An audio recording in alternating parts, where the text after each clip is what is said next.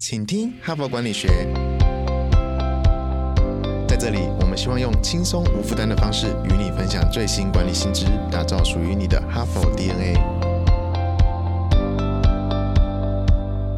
我是节目主持人杨玛丽 Mary。大家好，欢迎来到今天的 podcast 哈。我优先呢要提醒各位听众，我们正在准备明年春节啊农历过年期间的特别节目哈，所以邀请各位听众呢可以留言哈或留录音档给我们啊。那我们有机会呢可以在我们春节特别节目里头播出哈，甚至我们在征求一日主持人哈，邀请你进我们的录音室来访问我们的团队哈，看你有没有任何的问题要询问。那这个增建的活动呢，直到十二月。二十二日截止哈，所以邀请各位听众呢，一定要来参与我们的过年特别节目哈。我们现在的下载的听众呢，人次呢已经突破了七百万哈，所以希望各位听众呢一起来跟我们欢乐过年哈。那好，那以下呢我就开始进行今天的 p a d k a s 的分享。那这一周的主题呢，因为在岁末嘛哈，十二月底哈，大家都在盘点人生过去这一年来做哪些事，明年呢计划要做哪些事，或者是三五年后要。要做哪些事？那我们今天呢？这一周的主题呢是谈说，如果人生就是一个企业，如果人生就是一场创业，到底我们人生应该怎么规划我们的人生呢？哈，一连好几天分享了好多篇好的文章。那昨天跟今天呢，我分成上下集呢来分享一篇文章，就是 From Purpose to Impact 哈，打造个人的目的影响力哈。那么目的这件事情呢，过去。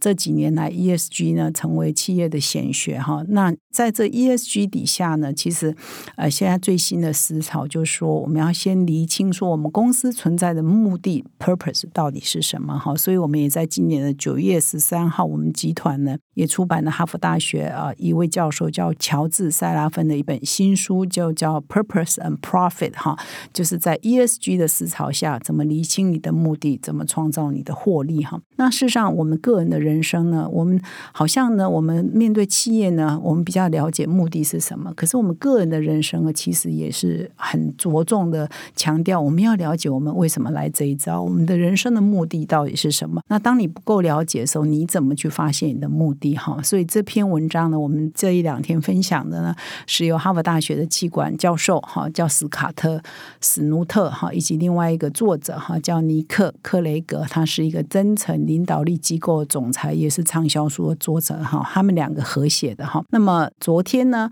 跟今天呢，我就分享说这篇文章分成的架构是说，主要的论点是说，其实百分之二十的人，因为他们辅导过上千位执行长、领导人、经理人，也有碰过非常多哈佛大学商学院的学生，他们发现说，低于百分之二十的人呢，认识自己的人生目的哈，就是。了解人生的目的不到百分之二十的人是了解的哈，那么更何况说你了解了之后，你可不可以实践它？你可不可以落实它？可以清楚陈述你的目的，还可以落实的人，那就更少了，低于百分之二十了哈。所以呢，他这两个作者就发现说，哎，我们对公司哈，我们在组织内服务，在企业内服务，我们对公司的目的啊是比较了解的哈。比如说问你说，哎，如果你在 Google 工作，他 Google 的目的存在目的是什么？你可能很容易就回答说，哦，就是啊。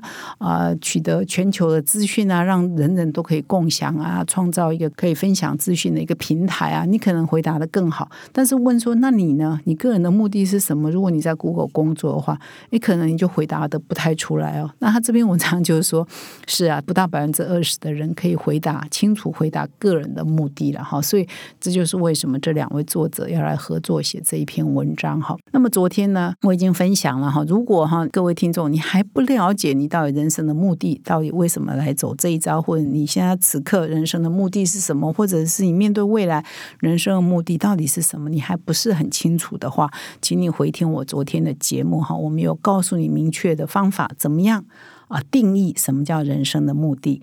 以及怎么样定义人生目的的宣言哈，就像我们企业要 purpose 的宣言嘛，它这个 purpose 的宣言可能要写在你的永续报告书里头写，放在你的公司的大堂里头，放在你公司的网站里头，所有的员工都要了解我们公司的 purpose 是什么。那我们人生的目的呢，可能就是你个人了解就好，当然不用昭告天下了哈。当然你的亲朋好友或者你愿意在脸书上跟别人分享也没有关系的哈。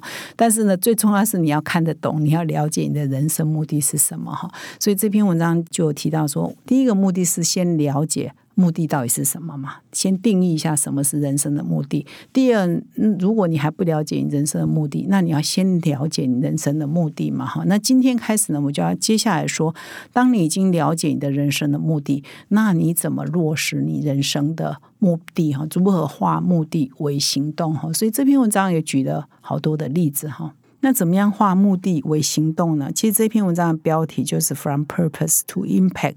当你化目的为行动的时候，其实你就在创造你个人的影响力啊！哈，所以怎么样化目的为影响力呢？有几个关键哈，就是说这个计划呢啊，你必须先有你个人的目的宣言开始，你必须要先写下定义下你个人的目的宣言哈。所以这个目的宣言不是你公司的目标哦，也不是你部门的目标，是你个人的目标哈。所以它是。一个目的宣言可以完整的来看待一个人的工作跟生活，哈，就是他这个宣言呢，可能简短的一句话，明了的一句话，但这句话可以用来涵盖你这一个人的工作跟生活的构面，哈，而且这个宣言只针对你个人，哈，不是你的部门，哈，也不是你的团队，哈，那这个宣言呢，会督促你去想象。好，你未来三年、五年会变成什么样子？以及呢，督促你去掌握，哎，什么样的机会是你现在应该要掌握的哈？而且倒推回来，你现在应该要做什么，才能够达到你几年后希望达到的目的哈？所以这个目的呢，其实。我们其实也可以用这个企业啊，我们在做推部门的目标，我们在推企业的目标，把这个理论哈用在个人身上哈，就是佛我个人，我希望我可以达成什么啊，用这样来推动啊我们个人的目的的实践。那这里呢，就举了一些例子，然后谈说，哎，这个几个企业经理人哈，这些都有具名的哈。第一个企业的经理人是联合利华哈，Unilever。啊，大公司哈，呃的一个健康跟福祉哈，然后他们还有这样的部门哈，health 跟 well being 的这个企业体的 CEO 哈，就是促进他们公司员工的健康跟福祉的这样的一个 CEO 哈。那他的名字叫乔斯坦哈。那乔斯坦已经在联合利华哈服很多年了。那在加入这个联合呃利华的初期呢，他是在联合利华旗下哈有一个非常有名的冰淇淋品牌。我相信各位听众如果喜欢冰淇淋的话，应该知道叫 Ben and Jerry's 哈。那他在这里呢，担任这个品牌的执行长哈。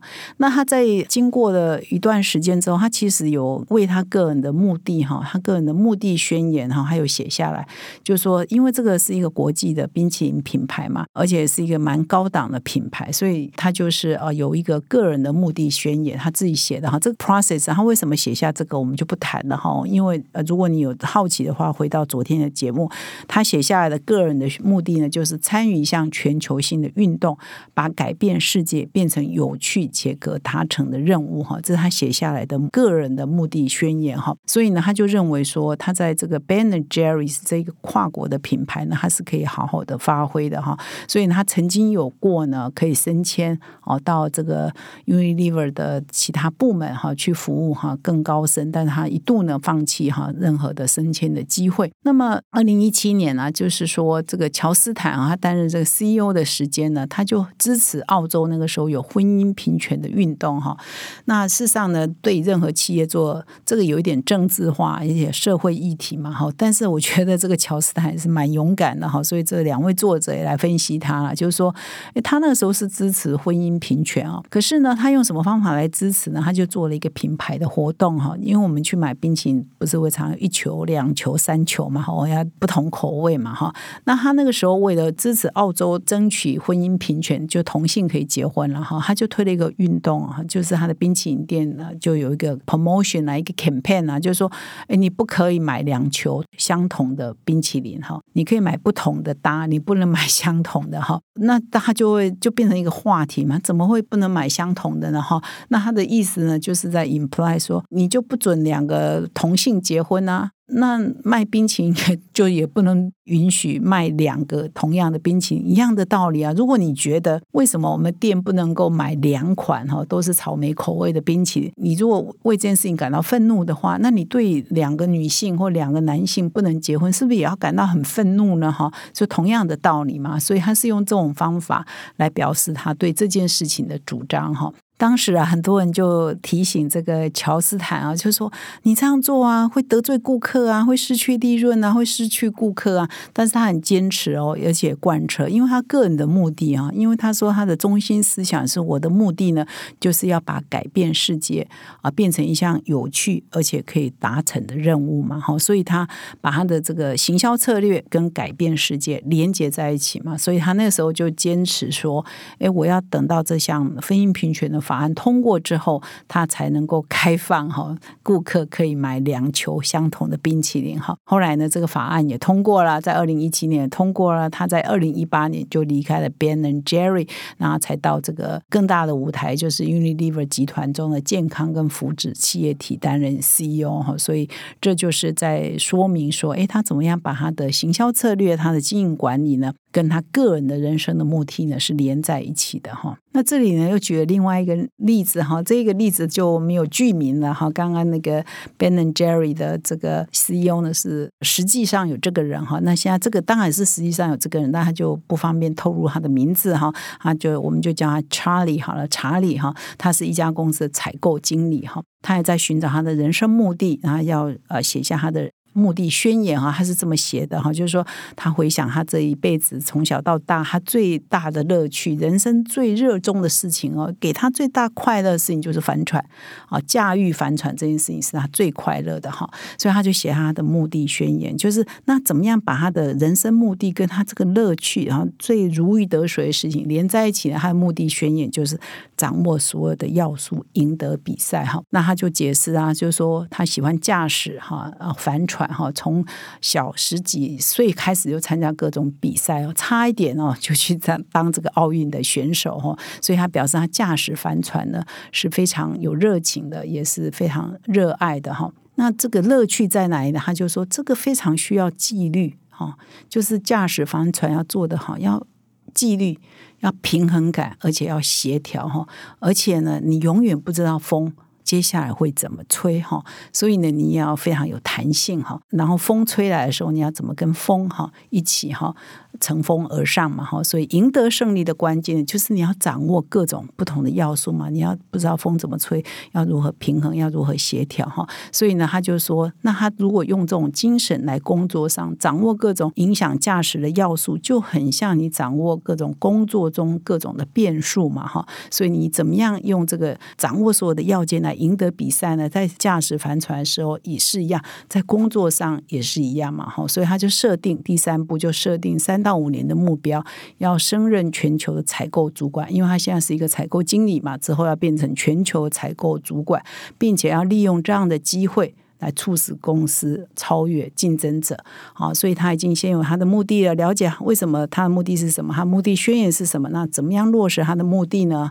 目标呢？所以他已经设了三五到五年内要当全球主管，而且要超越竞争者。那么该怎么做呢？哈，他就做了方方面面的准备哈，包括他自己跟他的工作的团队哈，比如说态度上啊，要非常的积极。如果呃输掉比赛啊，还是要持续的练习，保持冷静啊哈。那设了一个短期的一年的目标啊，要重组团队，然后要成立他的新的采购方式啊，然后有一些作业的准则。如果是两年，两年的目标又是什么哈？如果是三年，三年目标又是什么？比如说他这边就定义。我两年内呢，我的成本呢要比现在呢节省百分之十哈，这是他可以要应付各种要件，达到这个目标才有办法超越他的竞争者嘛。那他要怎么做才能够节省百分之十呢？还有提的一些办法哈。所以总之呢，他非常清楚他的目标在哪里，他就从不管是心理素质层面，从工作态度层面，从价值观层面，以及从作业方法层面去落实到他。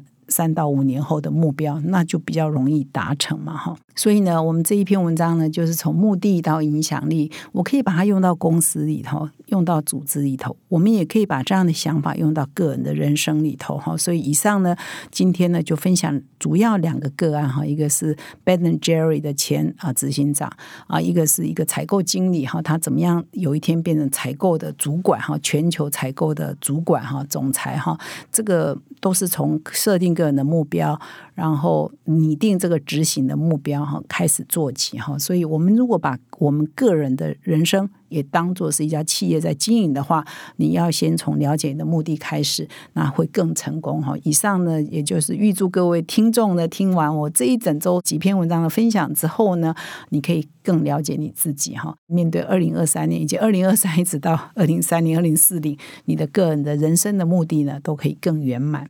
最后呢，我要再次提醒各位听众，已经听了我说了一整年的 Podcast 节目，现在呢，邀请各位听众回馈你的想法。即日起，哈帕团队呢启动三项招募活动，让听众明年一月的农历过年期间有机会来上 Podcast 哦。你可以留下文字或录音档，分享三件事情：第一，你最喜欢的一集 Podcast，说明为什么；第二，你对哈佛商业评论或哈帕有任何问题，请写给我们或。录音给我们。第三，你想不想当一日主持人呢？有机会来访问 Mary 我，或者是我们的团队，请到说明栏点击活动连接啊，请提供我们文字或录音档。募集活动直到十二月二十二日，期待与各位听众相会哦。现在就注册 HBR 数位版会员，每月三篇文章免费阅读，与世界一流管理接轨，阅读更多管理大师的精彩观点。现在就开始。